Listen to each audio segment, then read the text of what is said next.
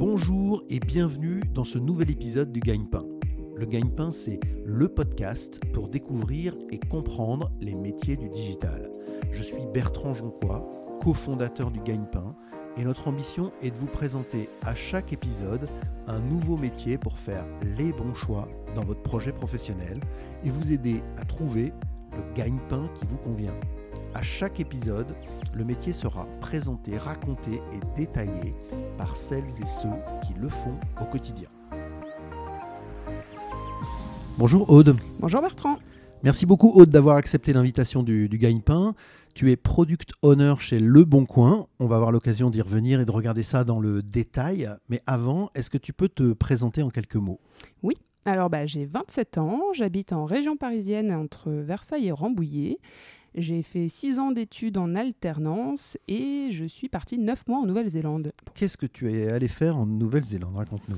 Alors, euh, bah, du coup, de base, j'y suis allée pour apprendre l'anglais et j'en ai profité pour travailler dans une usine de kiwi, dans la restauration et aussi pour faire du roofing, donc être dans des familles où euh, je travaillais pour eux et en même temps, je profitais l'après-midi euh, pour, pour visiter les environs. Excellent. Est-ce que tu peux maintenant revenir sur ton parcours euh, professionnel pendant tes études. Tu as dit que tu avais fait six ans d'alternance. Tu as fait six ans dans, dans quelles entreprises? Oui, alors euh, du coup, effectivement, j'ai fait six ans d'alternance. Euh, au, tout début, je voulais travailler euh, dans l'immobilier, comme Stéphane Plaza. Et donc, j'ai intégré une, une agence immobilière où j'étais commerciale. Ensuite, j'ai voulu ajouter un côté numérique à l'immobilier où j'ai intégré une start-up qui s'appelle Omi, qui était une plateforme de diffusion d'annonces. Ensuite, j'ai voulu y intégrer aussi la gestion de projet. Et donc là, j'étais product owner slash product manager pour une agence marketing dans l'immobilier. Et ensuite, plus rien à voir. Euh, je voulais surtout euh, m'amuser avec euh, de la donnée. Et donc là, j'ai intégré Mythic comme Growth Product Manager Junior. Et ça, c'était dans ta dernière partie de tes études, c'est-à-dire Oui. que tu étais dans quelle formation? Et donc, j'étais, je faisais le DMDA au pôle Léonard de Vinci Je connais. pour mon master. Est-ce que maintenant, Aude, tu peux nous dire dans, quelle entreprise tu travailles et, comment ça se passe dans cette entreprise? Oui, alors bah maintenant je suis chez Le Bon Coin. Donc Le Bon Coin, un grand site euh, de, de petites annonces qui touche aujourd'hui un Français sur deux. Euh, et donc euh, bah, Le Bon Coin, ça fait partie d'un grand groupe qui s'appelle Adevinta. Donc il y a plusieurs euh, petits Le Bon Coin un petit peu partout euh, en Europe et dans le monde. Et donc là-bas, je suis product owner actuellement et j'ai une équipe de développeurs avec moi au quotidien. Merci Aude. Donc tu es product owner chez Le Bon Coin. Est-ce que tu peux nous dire ce que c'est qu'un product owner? Oui, alors un product owner, euh, c'est un responsable de produit euh, digital. Et donc, si on lui donne une traduction euh, française, c'est euh, un chef de projet numérique. D'accord. Et donc toi, tu es chef de projet numérique sur Mhm. quel produit? Oui, alors euh, côté promote, donc c'est le nom de mon équipe, on s'occupe de toute la communication euh, on-site, donc ça veut dire sur le site et sur les applications mobiles. D'accord. Et donc vous faites la promotion de services du Bon Coin sur ces espaces publicitaires. C'est tout à fait ça, ouais. Ok.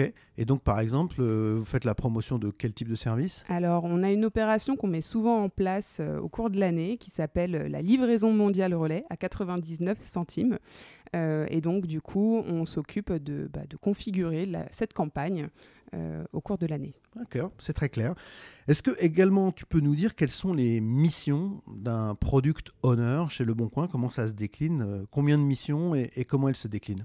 Oui, alors on a, moi j'ai quatre principales missions. Ça va être définir la vision produit, euh, travailler aussi sur toute la phase de discovery, puis travailler sur toute la phase de delivery et également animer euh, différents rituels et synchronisation avec les autres équipes. D'accord. Alors on va revenir, si tu le veux bien, sur chacune de ces missions. Donc euh, ta première mission, c'est la vision produit. Qu'est-ce que ça veut dire et, comment ça se passe, la vision produit? La vision produit, le but c'est vraiment de définir euh, bah, quelle est en fait la mission de, de l'équipe et où est-ce qu'on veut aller d'ici un an, d'ici deux ans, d'ici trois ans. euh, quel, euh, quel est notre objectif finalement D'accord. Donc là, il y a vraiment une vision un peu plus à long terme pour se dire comment je fais évoluer le, le service dans lequel je travaille. C'est ça. Ok. Tu as dit après Discovery, donc là il faut expliquer, parce qu'il y, a- il y a toujours des petits termes anglophones dans, dans nos métiers. Ça veut dire quoi cette mission Discovery? Discovery, en fait, on va travailler sur un problème, on a une problématique, un besoin, on va chercher à définir un objectif, ensuite on va benchmarker, donc essayer de regarder un petit peu ce qui se passe sur le marché euh, pour voir quelle solution peut être euh, intéressante à mettre en place, et donc du coup on travaille ensuite sur ces solutions. Euh, et puis après, on va, partager, on va échanger aussi avec différentes parties prenantes pour voir si les solutions peuvent être possibles à mettre en place. D'accord. Troisième mission, delivery. Donc là, c'est un peu plus clair, mais ça nécessite quand même de l'expliquer. C'est quoi le delivery dans ton métier? Le delivery, donc là, on va vraiment travailler en équipe. Euh, on va rédiger les user stories, donc finalement un peu les tickets, qu'est-ce qu'on veut faire. Euh, on va prioriser ces user stories. Les différentes user stories vont également euh, se trouver du coup dans un backlog. Et donc c'est finalement un peu ce backlog qu'on va chercher à, à prioriser. Alors attention, pause Backlog. backlog. Pour ceux qui nous écoutent, qu'est-ce que ça veut dire un backlog? Un backlog, eh ben, c'est en fait l'ensemble des, des, sujets qu'on a à mettre en place, euh, à développer au fur et à mesure. D'accord. D'accord, c'est une sorte de glossaire de tout ce que vous devez faire. Un peu comme un glossaire, ouais, ou, un, ou, un, sac. D'accord. ok, très bien. Euh, et après, il y a une quatrième mission qui était l'animation d'équipe. C'est un peu comme ça qu'on l'avait résumé quand on a préparé cette, cette interview. Oui. Ça veut dire quoi? Eh bien, au sein de mon équipe, euh, on va être amené à créer différents rituels, donc différents moments d'échange. Ça va être euh, le sprint planning. Donc, en fait, euh, sur toutes les deux semaines, on, va se voir pour se dire, OK, qu'est-ce qu'on qu'est-ce va faire pendant les deux semaines à venir? on va aussi créer des moments d'atelier que je vais animer ou, mais, ou le reste de l'équipe également pour, voir, pour pouvoir avancer sur les différents sujets, que ce soit sur du discovery ou du delivery. Et puis, il y a aussi ce qu'on appelle les rétrospectives. Ça, c'est un moment que j'adore. Euh, c'est celui où on fait un peu l'état de ce qui a été bien et, ce qui peut être amélioré aussi pour la suite, pour qu'on soit toujours dans une, dans une meilleure efficience collective. J'entends dans les mots que tu utilises euh, des choses qui résonnent comme euh, Scrum, méthode agile. Ça veut dire que c'est ça des méthodes que tu utilises quotidiennement avec ces équipes? Oui, c'est ça. Oui, tout à fait. Ok. Et quand tu dis les équipes, il y a qui en face? C'est quel type d'équipe? Alors, au sein de mon équipe à moi, euh, je vais avoir plusieurs typologies de, développeurs. Donc, euh, développeurs front, développeurs back, euh, développeurs iOS, Android.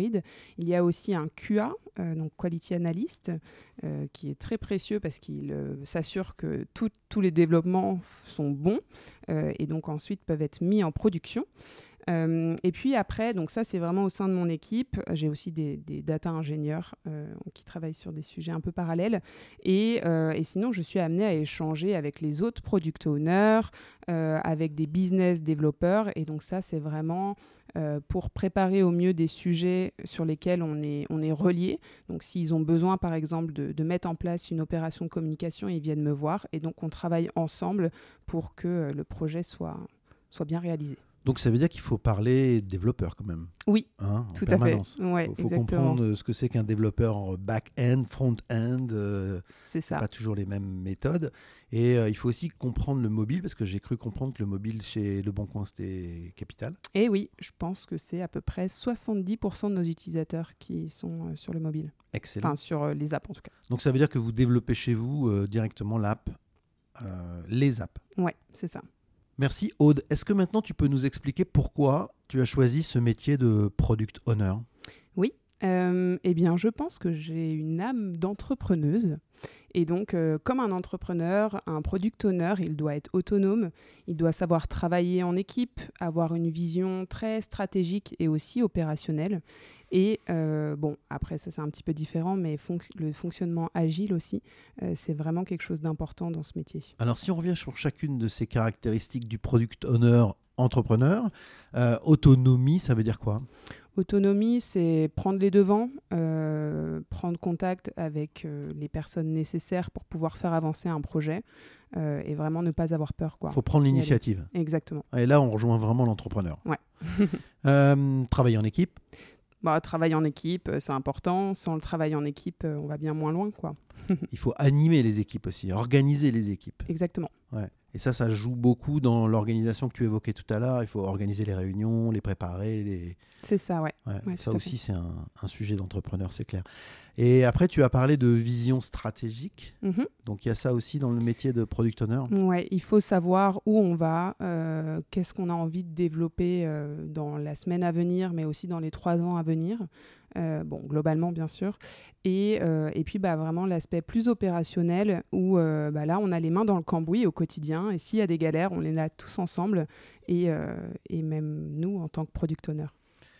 Et puis, euh, dernier euh, élément de ce choix, le, le fonctionnement agile. Donc ça, c'est quand même un, un trait, disons, un peu caractéristique de, de l'organisation. Il faut Ouais, gérer en gestion agile. C'est vraiment la distinction, selon moi en tout cas, entre un chef de projet et euh, un product owner.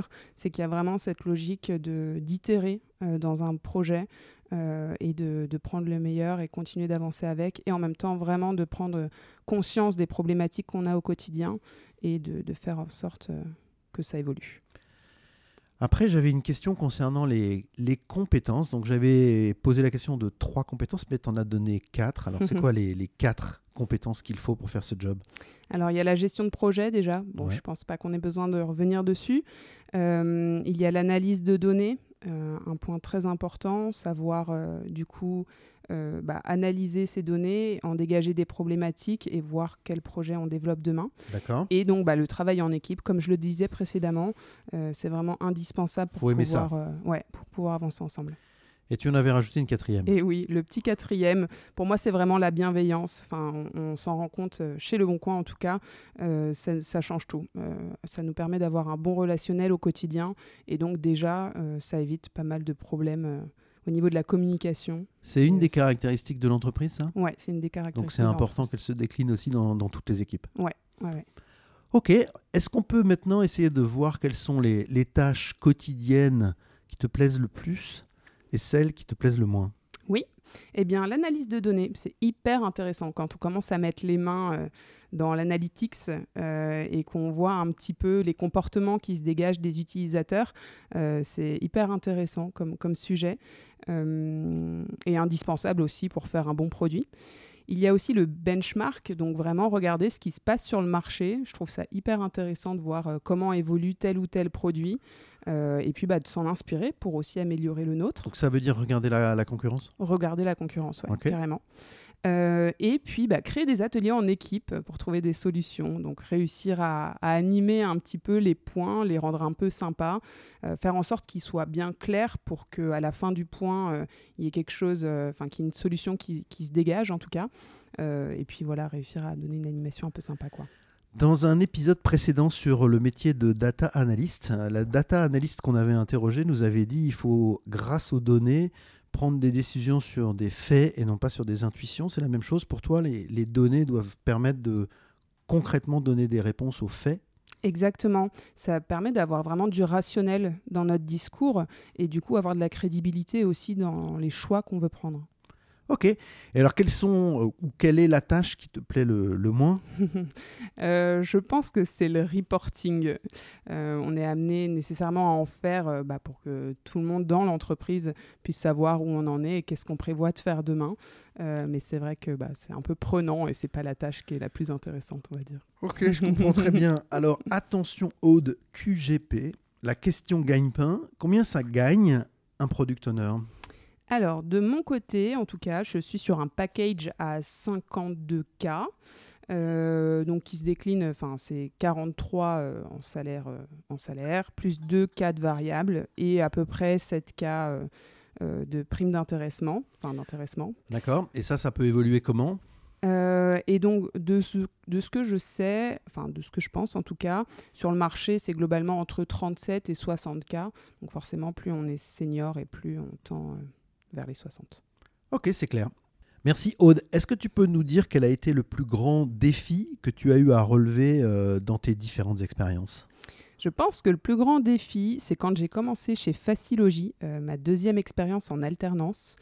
J'ai intégré un rôle de product owner slash product manager où euh, bah, en fait j'avais besoin de comprendre les, les termes techniques et je comprenais rien dès le début. Je comprenais pas ce que c'était que le back-end, le front-end, euh, des API et donc c'était assez compliqué, comme si j'apprenais une autre langue et puis finalement euh, ça marche. Au Tu fur et à mesure on apprend. Tu la parles maintenant, cette langue Et je la parle, cette langue. Bon, je commence. ne, soyons pas trop... Euh, Alors, dans ton métier de, de product owner maintenant, est-ce que tu peux nous dire quelle a été la, la plus grande surprise que tu as, que tu as rencontrée?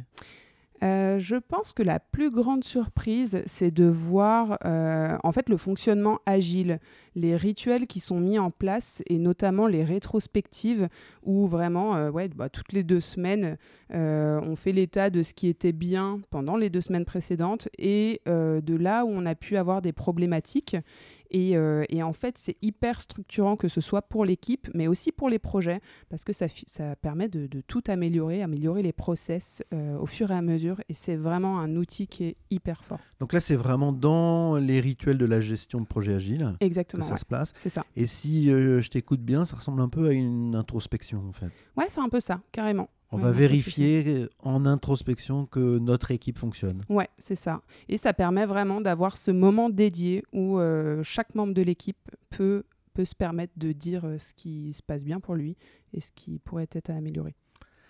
La communauté du, du gagne-pain euh, nous interroge assez régulièrement sur l'utilisation de l'anglais. Est-ce que tu peux nous dire si dans ton métier l'anglais c'est important? Et oui, à mon plus grand désespoir. Non, je rigole. Euh, non, mais euh, bon, je suis partie en Nouvelle-Zélande, comme je disais tout à l'heure, pendant neuf mois. Mon problème, ça a été de partir avec une amie française, je pense, qui fait que, que ça a réduit un peu ma capacité d'apprentissage. Euh, et oui, clairement, dans, dans mon milieu, c'est hyper important de, de parler anglais.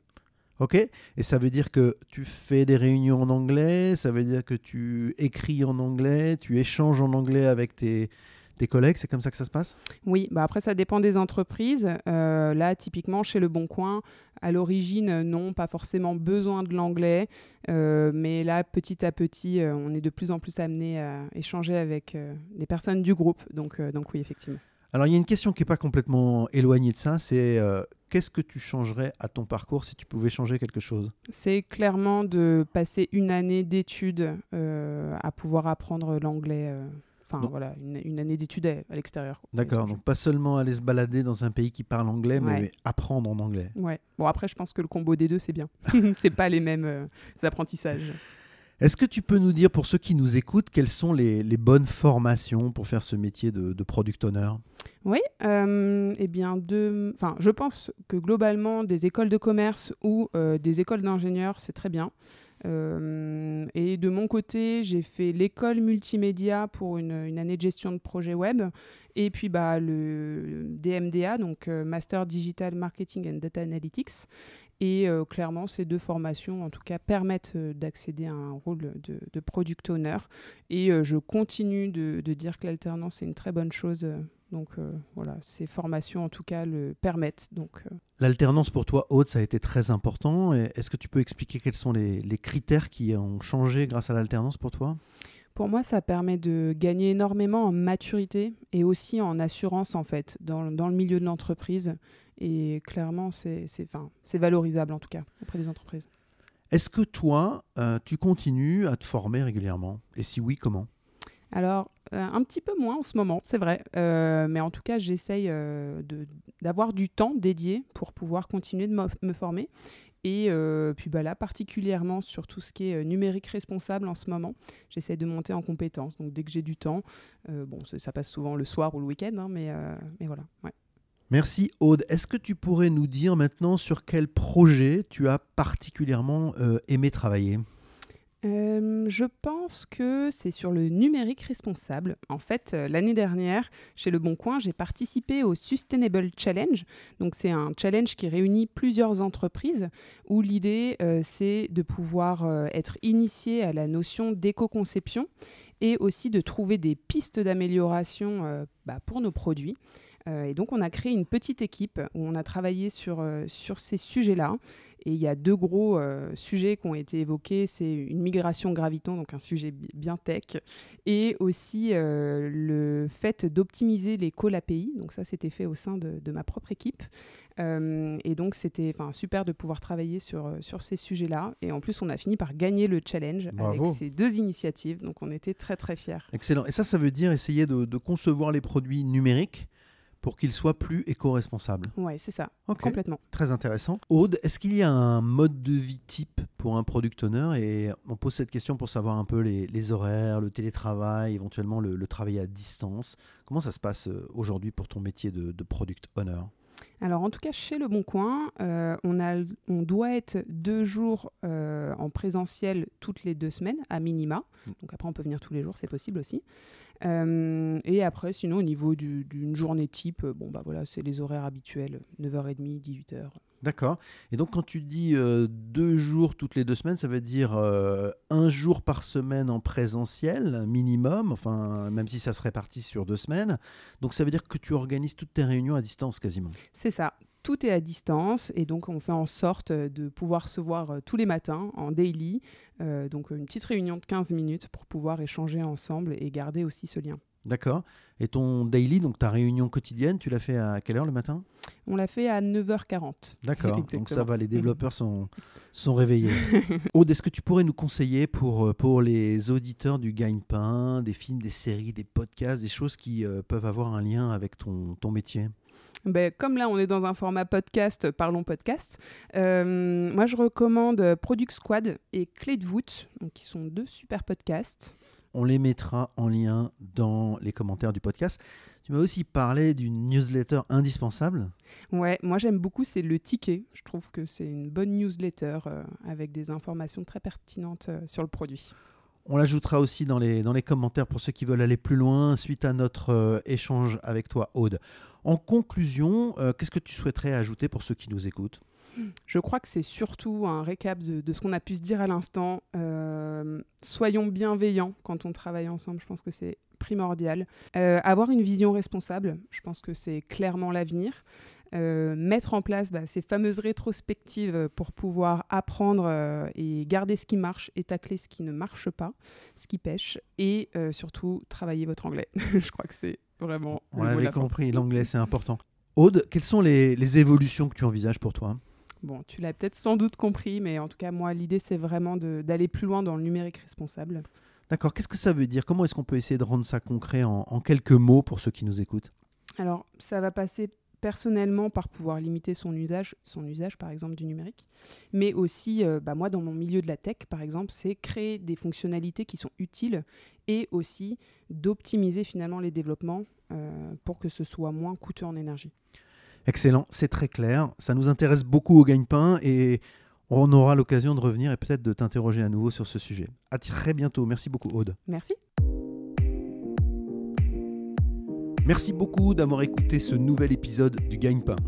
Si vous aimez le Gagne-Pain, laissez-nous 5 petites étoiles sur Apple Podcast ou votre application de podcast ou de streaming préférée. N'oubliez pas de vous abonner au Gagne-Pain. Vous pouvez nous écrire, nous envoyer vos suggestions et vos commentaires sur legagnepain.fr. Retrouvez-nous également sur les réseaux sociaux pour suivre notre actualité. À bientôt pour un nouvel épisode du Gagne-Pain.